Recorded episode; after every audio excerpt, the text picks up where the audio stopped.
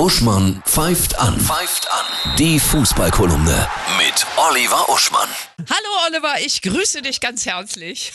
Hallo Annette. Ich glaube, das war das äh, boah, geilste Freundschaftsspiel aller Zeiten Deutschland-Frankreich. Was für eine Aufregung. Tante Kete als Trainer. Oh Mann, und jetzt will er doch nicht Bundestrainer werden. Das ist sehr, sehr schade, Ja. denn diese Spielfreude war einmalig. Kampf bis zum Schluss, Hackentricks, Chipbälle.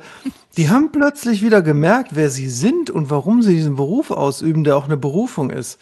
Und ich habe übrigens vorher im Garten, zehn Minuten vor dem Spiel, wieder wie so ein Junge mit mir selbst das Spiel simuliert. Und nach sieben Minuten, ohne Scheiß jetzt, schoss, weil das kommt ja dann durch das Universum, durch mich durch, schoss Thomas Müller das 1 zu 0. Also fast genauso, wie es in echt gekommen ist. Ach. Meinst du, es gibt noch eine Chance, dass sich Rudi Völlers doch noch überlegt? Nein, Oh. leider nicht. Leider nicht. Und ich hoffe aber tatsächlich, dass sie jemand anders nehmen als den Nagelsmann. Den hatte ich nämlich auch neulich in einer Vision, als ich so ein satirisches Reel auf Instagram drehte, wo, über was anderes. Da sah ich eine Bildzeitung vom Sommer 2024, erste Gruppenspielniederlage unter Nagelsmann. Das war auch wieder so eine Vision. Wer wird es denn machen, deiner Meinung nach? Wer es machen wird, weiß ich nicht. Äh, Ich vermute, dass sie tatsächlich Felix Magath fragen würden. Aber ich befürchte eben, dass Nagelsmann es macht. Und der ist nicht herzlich genug. Das ist halt ein Laptop-Trainer, ein Stratege, ein junger Mann. Und vor allem, der war doch in Bayern gegangen worden, nicht nur weil der Tuchel frei war, das war der Hauptgrund,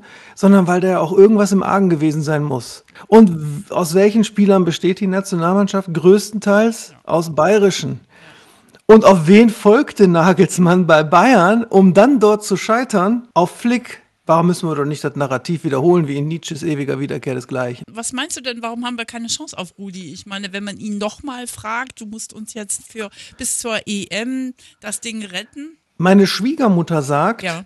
wir haben da keine Chance, weil der Rudi so schlau ist. Jetzt bleibt er in Erinnerung als der Trainer, der dieses geniale Spiel verursacht hat nach zwei Jahren des Darbens. Ja, wenn er aber die EM verkackt, dann bleibt er in Erinnerung als erneut gescheitert. Ist er ja schon mal von 2000 bis 2004 als, als Nationaltrainer mehr oder minder. Und das möchte er nicht. Schwiegermutter hat recht, glaube ich. Großartig schlaue Frau. Jetzt gucken wir auf die Bundesliga. Was glaubst du, wird das Topspiel? Ja, na, das ist ja naheliegend äh, heute äh, Bayern gegen Bayer, die zwei Giganten dieser Saison, in der ich ja Bayer erstmals wirklich äh, relevantes Mitspielen um die Meisterschaft zutraue. Ich wünsche dir wundervolle Tore, ein tolles sonniges Wochenende. Wir hören uns nächste Woche. Jo.